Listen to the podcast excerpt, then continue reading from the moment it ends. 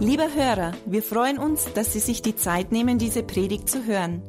Mehr Informationen finden Sie unter www.glaube-lebt.de. Am Ende dieser Aufzeichnung bekommen Sie noch einige wertvolle Hinweise. Wir würden uns freuen, von Ihnen zu hören. Wir wünschen Ihnen viel Freude und wertvolle Erkenntnisse beim Hören.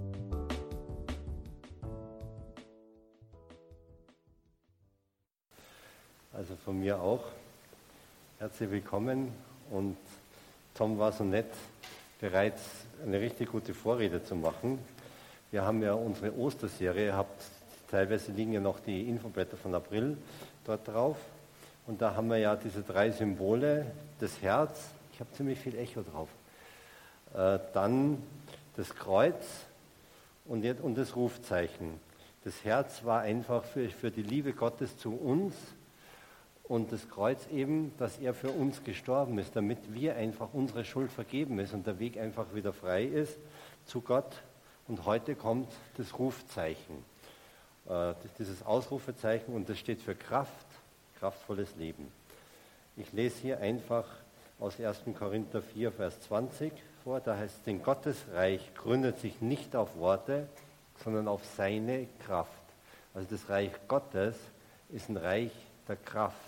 Auch wenn es für uns, wenn wir Kirche anschauen, oft nicht so aussieht, aber es ist es. Es ist kein Reich der Schwäche, sondern der Kraft. Und wir gehören als Kinder Gottes, wir, die wir im neuen Bund zu Jesus und zu Gott gehören, gehören wir in sein Reich, also in dieses Reich der Kraft. Und wenn man sich jetzt Gottes Reich anschaut und Kraft, dann habe ich mal geschaut und ich bin drauf gekommen, es sind sehr viele Aspekte, die man da rausgreifen könnte. Und ich werde jetzt nur ein, äh, drei Bereiche rausgreifen äh, und dar darauf einfach meinen Fokus richten. Das erste ist, Gott ist derjenige, der uns versorgt und wir haben durch Gott und in Gott das, was wir brauchen. Ich möchte dazu vorlesen, Römer 8, 31 bis 32. Was kann man dazu noch sagen? Wenn Gott für uns ist, Wer kann dann gegen uns sein? Gott hat sogar seinen eigenen Sohn nicht verschont, sondern ihn für uns alle dem Tod ausgeliefert. Sollte er uns da noch etwas vorenthalten? Gott hält uns, äh, ist, ist derjenige, der uns nichts vorenthält, sondern in Gott haben wir all das, was wir brauchen. Ich habe diese Schriftstelle bewusst genommen, damit wir sehen, wir sind Gottes Kinder und Gott und wir gehören zu Gott, dem allmächtigen Schöpfer des Himmels und der Erde. Wir gehören nicht zu irgendjemandem, sondern zu demjenigen, der alle Kraft und alle Macht hat, der wirklich die Erde erschaffen hat und er liebt uns und ist für uns. Gott ist für uns und nicht irgendwo gegen uns. Und das sollte sich in unserem Leben auswirken. Und ich möchte jetzt einfach mal sagen, was wir auch bei dem, was wir einfach in unserem Leben brauchen was brauchen wir denn mal ganz dringend? Wir brauchen einen Platz, wo wir schlafen und wohnen können. Wenn wir den nicht haben, schaut es irgendwie essig aus. Wir brauchen was zum Anziehen. Wir sehen es jetzt wieder. Letzte Woche war es warm, jetzt ist es kühler. Und wenn wir dann nichts Gescheites zum Anziehen haben, dann frieren wir ganz schön schnell, ganz schön heftig. Wir brauchen auch was zum Essen und wir brauchen auch Schutz und Sicherheit. Wenn wir nämlich nicht irgendwo einen Schutz und Sicherheit haben, geht es uns auch nicht gut. Und ich habe jetzt bewusst gesagt, also welche unsere Grundbedürfnisse wir haben. Und die sind relativ gleich für alle.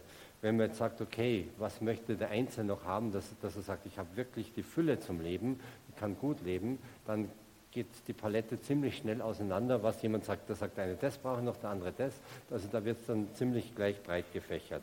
Aber die Grundbedürfnisse, damit wir leben können, die sind ziemlich ähnlich. Und wir brauchen, damit wir, wenn wir die nicht erfüllt haben, dann sind wir ziemlich schnell ziemlich schwach.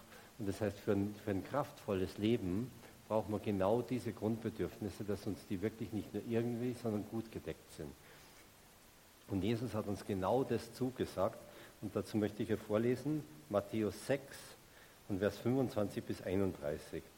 Darum sage ich euch, macht euch keine Sorgen um euren Lebensunterhalt. Um Nahrung und Kleidung bedeutet das Leben nicht mehr als Essen äh, und Trinken und ist der Mensch nicht wichtiger als seine Kleidung? Seht euch die Vögel an, sie säen nicht, sie ernten nichts und sammeln auch keine Vorräte. Euer Vater im Himmel versorgt sie. Meint ihr nicht, dass ihr ihm viel wichtiger seid? Und wenn ihr euch noch so viel sorgt, könnt ihr doch euer, euer Leben um keinen Augenblick verlängern. Weshalb macht ihr euch so viele Sorgen um eure Kleidung? Seht euch an, wie die Lilien auf den Wiesen blühen. Sie mühen sich nicht ab und können weder spinnen noch weben. Ich sage euch, selbst König Salomo war in seiner ganzen Herrlichkeit nicht so prächtig gekleidet wie eine von ihnen. Wenn Gott sogar die Blumen so schön wachsen lässt, die heute auf der Wiese stehen, morgen aber schon verbrannt werden, wird er sich nicht erst recht um euch kümmern. Vertraut ihr Gott so wenig? Macht euch also keine Sorgen und fragt nicht, werden wir genug zu essen haben und was werden wir trinken? Was sollen wir anziehen? Wir sehen an der Stelle, Jesus sagt ganz klar, wir brauchen uns keine Sorgen machen, wir sollen unsere Sorgen zu Gott bringen und er wird sich darum kümmern. Wir haben, Jesus sagt uns ganz explizit, die Grundversorgung, die wir dir braucht, die kriegt ihr. Kein Problem, wir haben diese Zusage. Und wir brauchen uns auch keine Sorgen machen, sondern einfach Gott vertrauen. Er versorgt uns. Und wenn wir uns die Schöpfung anschauen, Gott ist kein Gott des Mangels. Wenn gerade im Frühling, wenn man anschaut, wie üppig die Bäume blühen, Gott ist ein Gott des Überflusses. Und genauso möchte Gott, dass wir gut versorgt sind. Nicht nur irgendwie, sondern richtig gut versorgt sind. Aber das bedeutet leider auch nicht, dass uns einfach alles reinschneit, dass wir uns nur zurücklehnen brauchen und es kommt von selber. So ist es nicht. Gott verspricht uns kein Schlaraffenland, sondern Gott sagt ganz klar, wir sollen und müssen arbeiten. Ähm, das ist etwas, was ich da dazu sagen muss. Und ich möchte dazu etwas vorlesen, das ist steht in Thessalonicher. Ich lese jetzt nicht den ganzen Abschnitt, sondern nur den letzten Vers. Das ist 2. Thessalonicher, Kapitel 3, Vers 10. Schon damals haben wir euch den Grundsatz eingeschärft. Wer nicht arbeiten will, der soll auch nicht essen. Die Bibel ist da knallhart. Ich habe mal irgendwann das, so, so, gehört, mal so als, als Quizfrage, und da haben sie genau das zitiert. Wer nicht arbeiten will, der soll auch nicht essen. Steht das beim Kommunismus oder steht das in der Bibel? Die meisten Leute haben auf Kommunismus getippt, aber es steht tatsächlich in der Bibel. Gott sagt uns ganz klar, wir sollen ein geordnetes Leben führen, wir sollen unserer Arbeit nachgehen, aber er verspricht uns, dass wir versorgt sind. Das heißt, es ist nicht so, wie wir heute öfter hören, man arbeitet und es reicht doch nicht. Gott sagt uns, wenn wir unser Leben korrekt führen, dann verspricht er uns die Versorgung, die wir brauchen, ohne Wenn und Aber. Gott ist für uns da und wir brauchen uns auch keine Sorgen machen, wenn es irgendwelche Krisen gibt, Geldentwertung, Wirtschaftskrisen oder das sollen wir alles bei ihm abliefern. Wir sollen uns nicht Sorgen um die Zukunft machen. Gott ist unser Versorger. Ich möchte jetzt auch noch etwas zu Schutz und Sicherheit sagen. Wir haben Bedürfnis nach Schutz und Sicherheit. Und es gibt in dieser Welt leider vieles Böse, sei es Betrüger, Diebe äh, und so weiter. Heute hört man sehr viel von Online-Betrug. Und wir leben in dieser Welt und wir brauchen Schutz und wir haben auch Schutz. Und Gott ist für uns und niemand kann uns von Gott trennen. Und Gott sagt, er steht zu uns. Und da möchte ich jetzt Römer 8, 38 bis 39 vorlesen. Denn ich bin ganz sicher, weder Tod noch Leben, weder Engel noch Dämonen, weder Gegenwärtiges noch Zukünftiges, noch irgendwelche Gewalten, weder Hohes noch Tiefes oder sonst noch irgendetwas auf der Welt können uns von der Liebe Gottes trennen, die er uns in Jesus Christus, unserem Herrn, schenkt. Das heißt, sagt, wir haben eine Verbindung mit, mit ihm und da kann niemand anders dazwischen. Ich möchte dazu eine Geschichte erzählen, wo man einfach auch merkt, was, äh, wie Schutz auch funktioniert. Ähm, das war, als ich zum Studium nach München gekommen bin. Ich war damals relativ frisch in München. Wie gesagt, ich komme aus Salzburg und ich bin damals noch jedes Wochenende nach Hause gefahren zu meinen Eltern, in, in, in mein Elternhaus. Und äh, mein jüngster Bruder war damals um die zehn Jahre alt und ich bin dann am Wochenende nach Hause gekommen mit dem Koffer und bin dann zu, zu, zu, da bei uns zur, zum, zur Haustür hingegangen und vor, vor dem Haus stand mein Bruder und ein, und ein, und ein Freund von ihm. Ich habe den vorher noch nie gesehen und wie ich dann zum Haus hingehe, sagt er dann so, wer ist denn das? Und mein Bruder sagt, äh, sagt drauf, das ist mein großer Bruder. Und ich habe allein an der Reaktion gemerkt, der, mein Bruder ist, der war damals halt zehn Jahre, ist mir noch nicht so groß, der ist innerlich gewachsen, allein nur, dass ich gekommen bin und dass er sagen konnte, das ist mein großer Bruder. Und dem anderen hat man richtig angemerkt, der hat zwar nichts drauf gesagt, aber es war, oh. und äh, versteht, allein, dass es mich gegeben hat, hat dort schon etwas ausgelöst bei ihm. Er hat einen großen Bruder. Und, und wenn es notwendig wäre, könnte er den fragen. Äh, das hat keine Rolle in dem Augenblick gespielt, dass ich eigentlich unter der Woche nicht da war, sondern in München studiert habe. Allein, dass ich gekommen bin und der gesehen hat, da gibt es einen großen Bruder, das hat schon da was bewirkt. Und, ähm, das, und das hat einfach, mein Dasein hat schon genügt, um dem anderen Respekt einzuflößen. Und bei Gott haben wir einen Gott, das ist der allmächtige Gott. Der kümmert sich um uns, der ist unser Schutz. Und wir haben bei Gott einen Vater und in Jesus haben wir einen Bruder, der vor uns auferstanden ist, der jetzt im Himmel thront. Also das heißt, wir haben wirklich einen Gott für uns. Und ich möchte jetzt das einfach sagen. Wir haben gesehen, bei Gott haben wir Versorgung und lasst uns das bewusst annehmen und uns auch bewusst das von Gott erwarten. Denn wir wissen, Glauben ist wichtig. Das heißt, wir müssen Gott begegnen, wir müssen von ihm erwarten. Das heißt, wenn ich von ihm nichts erwarte, kann ich es auch nicht bekommen. Das heißt, es ist wichtig, dass ich das wirklich auch sage, Gott, ich weiß, du hast mir das versprochen und ich erwarte das von dir. Das heißt, wir müssen das auch im Glauben damit zu Gott kommen.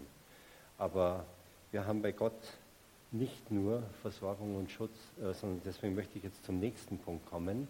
Das ist eine Ebene mehr, und das heißt, was ist unsere Position bei Gott, einfach weil wir seine Kinder sind. Und dazu möchte ich vorlesen aus Kolosser Kapitel 1 und Vers 9 bis Vers 14. Deshalb haben wir seitdem nicht aufgehört, für euch zu beten. Wir bitten Gott, dass sein Geist euch mit Weisheit und Einsicht erfüllt und ihr auf diese Weise seinen Willen immer besser erkennt. Dann nämlich könnt ihr so leben, dass der Herr dadurch geehrt wird und er sich in jeder Hinsicht über euch freut. Euer Leben wird für Gott Frucht bringen, indem er vielerlei, in vielerlei Weise Gutes tut. Ihr werdet ihn immer besser kennenlernen und das ganze Ausmaß seiner herrlichen Kraft und Stärke erfahren, damit ihr geduldig und ausdauernd euren Weg gehen könnt. Ihr habt wirklich allen Grund, Gott dem Vater voll Freude dafür zu danken. Denn er hat euch zu, zu seinem rechtmäßigen Erben eingemacht zusammen mit allen, die zu ihm gehören, dürft ihr einmal bei ihm sein, in seinem Reich des Lichts. Er hat uns aus dem, der Gewalt der Finsternis befreit und nun leben wir unter der Herrschaft seines geliebten Sohnes Jesus Christus. Durch ihn sind wir erlöst, unsere Sünden sind vergeben. Zum kraftvollen Leben gehört auch dazu, dass ich weiß, was für eine Position habe ich denn bei Gott? Was beinhaltet das, dass ich Kind Gottes bin? Was für eine Stellung habe ich dadurch? Und was gehört dazu? Welche Dinge sind in dieser Stellung enthalten, die wir als Kinder Gottes haben? Ich habe jetzt einfach aus der Bibelstelle einfach mal die Punkte rausgegriffen. Ähm, wir sind seine Kinder und haben ein rechtmäßiges Erbe in Gott. Das heißt, wir sind nicht irgendwer, wir gehören ganz klar dazu und wir haben bei Gott ein Erbe. Das nächste ist, wir gehören zu seinem Reich, wir gehören zum Reich Gottes, wir gehören nicht irgendwo hin oder gehören nirgendwo hin, wir gehören ganz klar zu Gott und seinem Reich. Und das nächste finde ich auch sehr wichtig, wir sind befreit aus dem Reich der Finsternis. Satan hat keine Macht mehr über uns. Die Finsternis hat kein Anrecht an uns, sondern weil wir Kinder Gottes sind, gehören wir zum Licht und nicht mehr zur Finsternis. Und die Finsternis hat kein Recht, uns in irgendeiner Weise da anzugreifen oder irgendwo zu sagen, äh, da mit, mit reinzuziehen. Das nächste ist, wir sind erlöst. Das heißt, unsere Sünde oder Schuld, die wir begangen haben, hat Jesus ans Kreuz getragen. Sie ist vergeben, sie braucht uns nicht mehr belasten. Und das sind jetzt nur ein paar Punkte, die ich aus der Bibelstelle, die ich gerade eben gelesen, rausgenommen habe. Und da könnte man sich wirklich jede einzelne genauer anschauen. Und das wäre jede einzelne wert, dass man auch dazu was sagt, aber das würde heute den Rahmen sprengen. Und wichtig, was ich nochmal betone, ist, wir gehören zum Reich des Lichts, nicht mehr zum Reich der Finsternis. Und wir haben eine Zukunft bei Gott und ein Erbe. Und es ist so wichtig zu wissen, wohin ich gehöre, wozu ich gehöre. Und es macht einen Unterschied für mich und auch für andere, wenn man weiß, aha, der gehört dahin und, äh, und hat die und die Position. Wir sind bei Gott keine Sklaven, keine Diener oder auch nur geduldet, geduldete Flüchtlinge im Reich Gottes, sondern wir gehören als Kinder Gottes zu seinem Reich.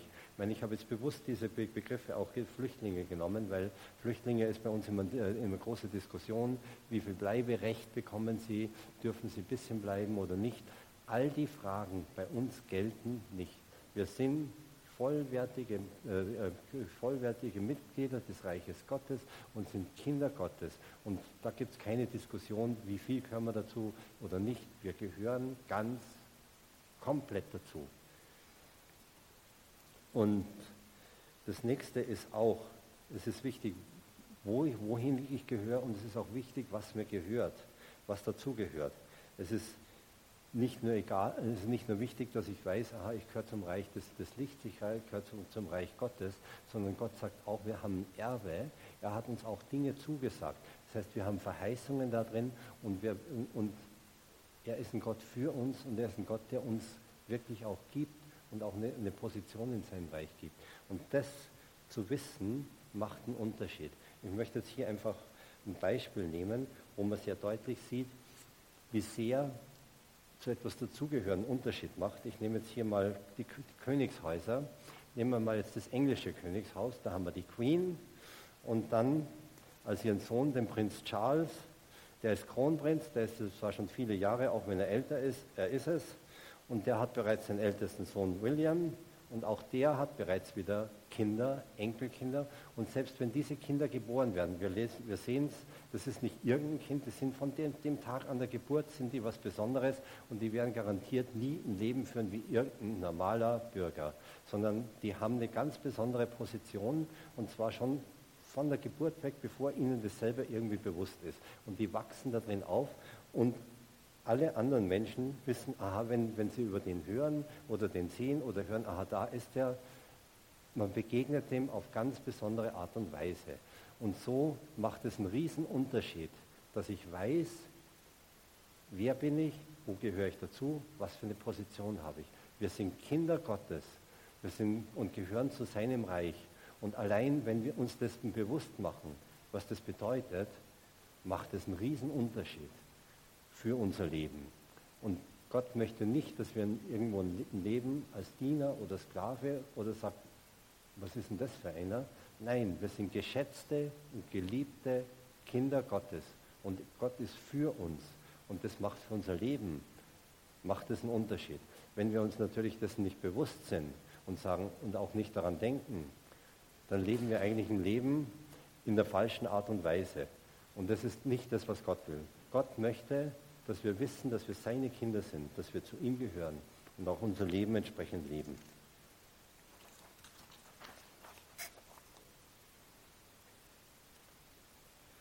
Und da ist es eben unsere Identität da zu wissen, das ist wirklich wichtig. Und wie gesagt, ich habe jetzt ein paar Punkte aus dieser Bibelstelle, aus, aus, ähm, aus dem, äh, dem Kolester vorgelesen. Also wenn man durch die Bibel gibt, gibt es noch deutlich mehr Aspekte. Und da möchte ich euch einfach auch ermutigen, wenn ihr Bibel lest, einfach auch darauf zu achten, was bedeutet es, Kind Gottes zu sein? Was haben wir alles da drin? Ihr werdet überrascht sein, was da alles dazugehört. Und jetzt möchte ich zum dritten Punkt kommen, weil Gott hat noch mehr für ein kraftvolles Leben. Und wenn es um Kraft geht, ich ist jetzt eigentlich wieder ein komplett anderes Thema, aber es gehört mit dazu. Und es geht um den Heiligen Geist. Und da möchte ich zuerst Bibelstelle vorlesen aus 1. Korinther 12 von, von Vers 4 bis Vers 11. So verschieden die Gaben auch sind, die Gott uns gibt, sie stammen alle von ein und demselben Geist. Und so unterschiedlich auch die Aufgaben in der Gemeinde sind, so ist doch derselbe Herr, der uns dazu befähigt. Es gibt verschiedene Wirkungen des Geistes Gottes, aber in jedem Fall ist es Gott selber, der alles bewirkt. Wie auch immer sich der Heilige Geist bei jedem Einzelnen von euch zeigt, seine Gaben sollen der ganzen Gemeinde nützen. Dem einen schenkt er im rechten Augenblick das richtige Wort. Ein anderer kann durch denselben Geist die Gedanken Gottes erkennen und weitersagen. Wieder anderen schenkt Gott durch seinen Geist unerschütterliche Glaubenskraft oder unterschiedliche Gaben, um Kranken zu heilen. Manchen ist es gegeben, Wunder zu wirken. Einige sprechen in Gottes Auftrag prophetisch. Andere sind fähig zu unterscheiden, was vom Geist Gottes kommt und was nicht. Einige reden in unbekannten Sprachen und manche schließlich können das Gesagte für die Gemeinde übersetzen. Dies alles bewirkt ein und derselbe Geist. Und so empfängt jeder die Gabe, die der Geist ihm, ihm zugedacht hat. Zum kraftvollen Leben gehört es auch dazu, dass wir uns das, den Heiligen Geist anschauen. Wie gesagt, das ist ein großes Themenfeld, aber es wäre nicht richtig, es in, bei diesem Thema nicht anzusprechen. Und der Heilige Geist ist bei jedem von uns, bei uns und in uns. Und seitdem wir Kinder Gottes sind, wohnt der Heilige Geist in uns. Und das sehen wir in Römer, äh, Kapitel 8, von Vers 10 bis Vers 11. Wenn Christus in euch lebt, dann ist zwar euer Körper wegen der Sünde noch dem Tod ausgeliefert, doch Gottes Geist schenkt euch ein neues Leben, weil Gott euch angenommen hat. Ist der Geist Gottes in euch, so wird Gott, der Jesus Christus von den Toten auferweckt hat, auch euren vergänglichen Körper lebendig machen. Sein Geist wohnt ja in euch. Das heißt, dadurch, dass wir Gottes Kinder sind, sind wir Tempel des Heiligen Geistes und sein Geist wohnt in uns. Und, der Heilige Geist ist kein Geist der Schwachheit, sondern er ist ein Geist der Kraft.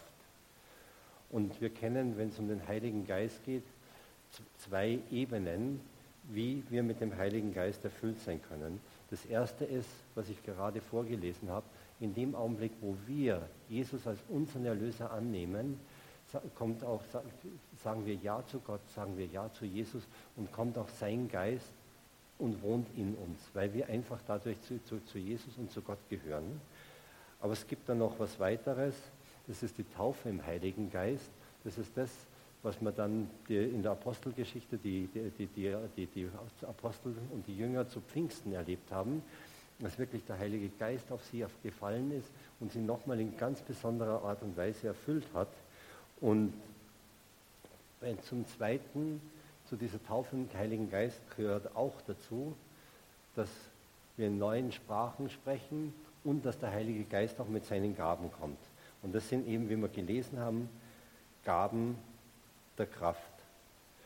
Und der Heilige Geist kommt und wohnt bei uns, aber er wird uns seine Gaben nicht aufdrängen. Es ist seine Entscheidung, mit welchen Gaben er kommt und welche Gaben er uns gibt. Aber es ist auch unsere Entscheidung, ob wir sie wollen und wie wir sie wollen. Wenn wir sie nicht wollen, wird er uns sie auch nicht geben. Und wir, sehen, wir, wir sehen es, dass wir wirklich er uns Gaben gibt, das sehen wir an, und dass es der Heilige Geist ist, der, der entscheidet, welche Gabe er uns gibt, das sehen wir in 1. Korinther 12, Kapitel 12, Vers 11, da heißt, dies alles bewirkt ein und derselbe Geist, und so empfängt jeder die Gabe, die der Geist ihm zugedacht hat. Also Gott und der Heilige Geist entscheiden, welche Gabe sie geben. Das ist nicht unsere Sache.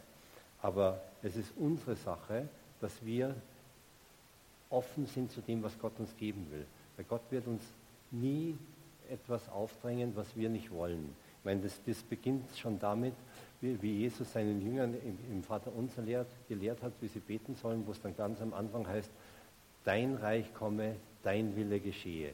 Wo wir ganz bewusst sagen, Gott, was du sagst, das ist jetzt für mich entscheidend, nicht mehr das, was ich will. Also das heißt, wir geben ganz bewusst Kontrolle an Gott ab Und das ist auch das, was unser Leben als Kinder Gottes ausmacht, dass wir sagen, wir schauen auf dich und richten uns nach dir. Und das nächste ist, Gott wird uns seine Gaben geben, wenn wir danach streben, wenn wir sie wollen. Und wir können und sollen danach streben. Das sind wir in 1. Korinther 14, Vers 1. Da heißt es, das ist, kommt direkt nach dem Kapitel 13, wo es um die Liebe geht, deswegen fängt es auch so an. Da heißt, die Liebe soll also euer höchstes Ziel sein, strebt aber auch nach den Gaben, die der Geist Gottes gibt. Vor allem danach, in Gottes Auftrag prophetisch zu reden. Da heißt es wirklich, strebt nach den Gaben. Das heißt, wir können sehr wohl Gott gegenüber im Gebet ausdrücken, Gott, ich hätte gerne deine Gaben. Und damit machen wir die Tür auf für Gott, dass er uns was geben kann. Wenn wir das nicht tun, wird er uns seine Gaben nicht geben. Und das heißt, so wie es hier heißt, wir sollen danach streben. Wenn ich was sage, naja, das ist mir nicht so wichtig, das ist kein danach streben. Danach streben ist so wie die, die Kinder, wenn es vor Weihnachten dran geht und sagen, Mama, ich möchte schon was geschenkt haben. Was darf ich haben? Und dann, und dann kommen die Wünsche. Da, ist, da merkt man, ein danach streben, etwas haben wollen, da ist schon was dahinter. Und so ist es auch, dass es ist zum einen wirklich Gottes, Will, äh, Gottes Wille und Gottes souveräne Entscheidung, welche Gaben er uns gibt, aber es ist unser sich ihm gegenüber zum Ausdruck bringen, ich möchte schon deine Gaben haben. Ich bitte dich darum, dass du mir das, das, das gibst. Und dann wird wirklich Gott gerne geben. Und wenn er uns seine Gaben gibt, es sind wirklich Gaben der Kraft und dort, wo Gott und sein Geist wirkt, da tun sich große Dinge. Ich hab, möchte jetzt einfach dazu ähm, zwei Beispiele aus der Apostelgeschichte vorlesen, wo wir einfach sehen, wenn wirklich die, der Heilige Geist am Wirken ist und wirklich Menschen da sind, in dem Fall sind es einmal der Apostel und einmal Paulus, die sich wirklich sagen, Gott, wirke du durch mich, äh, was da alles geschehen kann. Und es wird in den Stellen, kommt ja eigentlich ganz klar zum Ausdruck, Gottes Wille geschieht. Das eine ist Apostelgeschichte 5, von Vers 12 bis Vers 16. In Gottes Auftrag vollbrachten die Apostel viele Zeichen und Wunder. Die ganze Gemeinde traf sich immer wieder im Tempel in der Halle Salomos, fest vereint im Glauben. Die anderen, die nicht zur Gemeinde gehörten, wagten nicht, sich ihnen anzuschließen. Sie sprachen aber mit Hochachtung von ihnen. Immer mehr glaubten an Jesus den Herrn, viele Männer und Frauen. Sogar die Kranken trug man auf die Straße und legte sie dort auf Betten und Bahnen, damit wenigstens der Schatten von Petrus auf sie fiel, wenn er vorüberging. Selbst aus den umliegenden Städten Jerusalems strömten die Menschen herbei. Sie brachten ihre Kranke und solche, die von bösen Geistern geplagt waren. Und alle wurden gesund. Nicht einige, sondern alle. Und wir sehen, so wie es anfängt, heißt in Gottes Auftrag. Das heißt, die Apostel haben auf Gott gehört haben mit Gott zusammengearbeitet. Die haben nicht gesagt, ach, jetzt möchte ich mal hingehen, wäre doch ganz nett, wenn verkrankt. Nein, sie haben ihr Ohr offen zu Gott gehabt und haben so von dem, wo sie gemerkt haben, was dran ist von Gott, so haben sie gehandelt und dann ist es einfach daraus geschehen. Und dort, wo der Heilige Geist wirkt, gibt es Wunder und dort meistens, wo wir die, die Stellen, wo wir sehen, sind sehr viele Heilungen dabei. Gott möchte nicht, dass wir krank sind und schwach sind, sondern Gott möchte, dass wir gesund sind. Das Weitere, wo wir auch sehr starkes Wirken sehen, das ist, als der Paulus in Ephesus war. Das finden wir in Apostelgeschichte 19 von Vers 8 bis Vers 12. Da heißt, Paulus ging darauf in die Synagoge. Drei Monate lang predigte er dort unerschrocken vom Gottesreich und versuchte viele Menschen zu überzeugen. Es gab auch einige, die sich ablehnend verhielten und sich immer mehr verschlossen. Diese spotteten in aller Öffentlichkeit über die rettende Botschaft. Da trennte sich Paulus von ihnen und verließ mit den anderen Christen die Synagoge. Von nun an predigte er täglich im Lehrsaal eines Mannes, der Tyrannus hieß. Das tat er zwei Jahre lang, sodass alle in der Provinz Asia, Juden wie Nichtjuden, die Botschaft des Herrn hörten. Gott ließ durch Paulus ganz erstaunliche Wunder geschehen. Die Leute legten sogar Tücher, mit denen Paulus sich den Schweiß abgewischt hatte, und Kleidungsstücke von ihm auf die Kranken. Dadurch wurden sie gesund und die Dämonen verließen sie. Wir sehen hier zum einen den Eifer von Paulus. Es ist ihm wichtig, Gottes Botschaft zu verkündigen. Und er macht es mit einem, mit einem Eifer, den ich wirklich erstaunlich finde und der mich wahrscheinlich überfordern würde. Wir wissen von Paulus, das steht, ist hier zwar nicht so explizit aufgeführt, aber dass er für seinen Lebensunterhalt gearbeitet hat. Er, hat, er hätte zwar das Recht gehabt, weil er äh, als äh, äh, Gottes Wort verkündet, dass er sagt, okay, ich lasse mich von den anderen versorgen, weil ich das tue. Das hat aber Paulus nicht getan. Also hat er tagsüber gearbeitet und abends gepredigt. Und das heißt, und er hat jeden Abend gepredigt. Und das finde ich schon eine ganz schöne Herausforderung, sich hinzustellen und wirklich zu arbeiten und jeden Abend quasi eine, einen Gottesdienst zu feiern. Und er hat das zwei Jahre durchgezogen mit Einsatz und Energie und ist nicht schwach geworden. Und das heißt dann auch, Gott ließ durch Paulus Wunder geschehen. Wir sehen auch hier klar, es war Gottes Entscheidung, dass da Wunder geschehen sind. Es war nicht der Paulus, der gesagt hat, ich möchte jetzt das Wunder geschehen, sondern es heißt hier, Gott ließ durch Paulus Wunder geschehen. Und es sind viele geschehen und ganz außerordentliche Heilungen und es sind sehr, sehr viele dort geheilt worden. Und wir sehen hier, Gott hat uns seinen Geist gegeben und Gott möchte äh, und, und, und er möchte auch uns die Gaben seines Geistes geben, aber wir müssen da ein offenes Ohr zu ihm haben und sagen, Gott, was ist dran bei dir? Und zum einen müssen wir ihn bitten, dass er uns gibt, weil sonst wird es uns nicht geben. Und zum anderen müssen wir sagen, ja, dein Wille geschehe. Und es soll so genutzt und umgesetzt werden, wie du es willst. Und dass Gott uns gerne seinen Geist gibt und gerne mit dem Heiligen Geist die Gaben, da möchte ich das vorlesen. Das ist Lukas Kapitel 11 von Vers 11 bis Vers 13. Da heißt es, welcher Vater würde seinem Kind denn eine Schlange geben, wenn es um einen Fisch bittet, oder einen Skorpion, wenn es um ein Ei bittet? Trotz all eurer Bosheit wisst ihr Menschen doch, was gut für eure Kinder ist und gebt es ihnen. Wie viel mehr wird der Vater im Himmel denen den Heiligen Geist schenken, die ihn darum bitten? Das heißt, Gott möchte uns seinen Geist geben, aber wir müssen ihn bitten. Das heißt, wenn wir sagen, okay, ja, dann kann ihn Gott uns nicht geben, sondern wir müssen wirklich hingehen und sagen, Gott, bitte, gib mir deinen Geist und auch, die, und auch wirklich Gaben, damit ich sie gemäß deinem Willen wirklich zum Einsatz kommen. Und das heißt, das wirklich das Wirken des Heiligen Geistes geschieht zum einen nach dem Willen Gottes, aber nicht ohne unseren Willen und ohne uns, ohne dass wir sagen aktiv, ja, Gott bitte. Das heißt, es muss beides zusammenpassen. Gottes Wille und unser Wille. Und Gott hat seinen Willen ganz klar gesagt, er möchte es geben, aber wir müssen auch, auch sagen, ja Gott, bitte gib. Und dann wird er geben und ich bin sicher, da wird sich wirklich Kraft Gottes dann auch wirklich, äh, wirklich zeigen. Ich möchte jetzt einfach nochmal zusammenfassen zum äh, zum, zum, wenn ich jetzt dann zum Ende komme. Und wir sehen, Gottes Reich ist kein Reich der Schwäche, sondern ein Reich der Kraft. Und wir als seine Kinder gehören durch den neuen Bund, den wir in Jesus haben, genau in sein Reich, in dieses Reich. Ich habe jetzt drei sehr unterschiedliche Punkte genommen. Der erste Punkt ist, Gott kennt unsere Bedürfnisse und versorgt unsere Bedürfnisse. Das heißt, er weiß, dass wir was zum Essen brauchen. Er weiß, dass wir was zum Anziehen brauchen. Er weiß, dass wir Unterkunft und Schutz brauchen und was wir halt sonst für ein normales äh, Leben brauchen. Und er sagt, wir sollen uns darum keine Sorgen machen. Er hat uns zugesagt, er wird uns das geben. Und nicht im Mangel, sondern im guten Maß, so wie wir es brauchen. Und wir gehören als seine Kinder zu seinem Reich und da haben wir auch seinen Schutz. Sorry. Jetzt.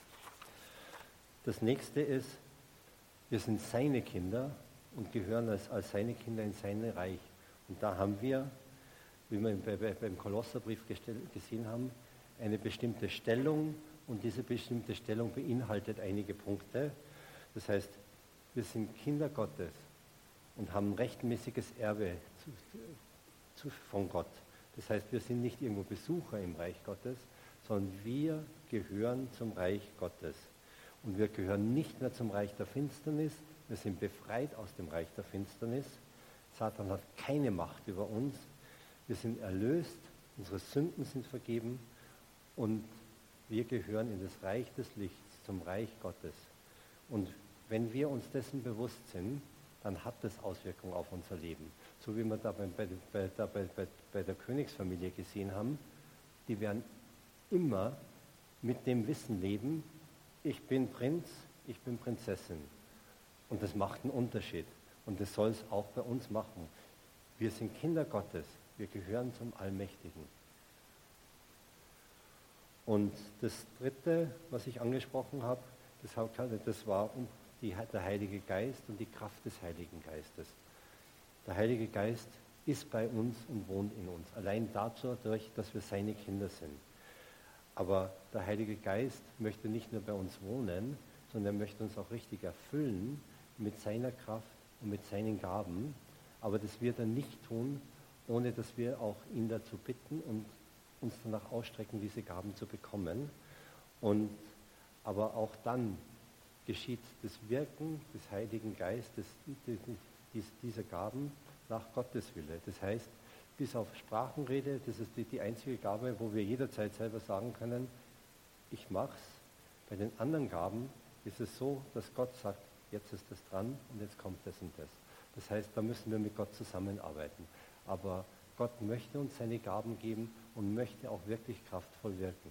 Aber das funktioniert nur in einem direkten Miteinander zwischen uns und Gott. Und das sind jetzt drei Aspekte, die uns einfach zeigen, Gott will, dass wir ein Leben in Kraft und in Zuversicht und nicht in Schwäche und Unsicherheit führen.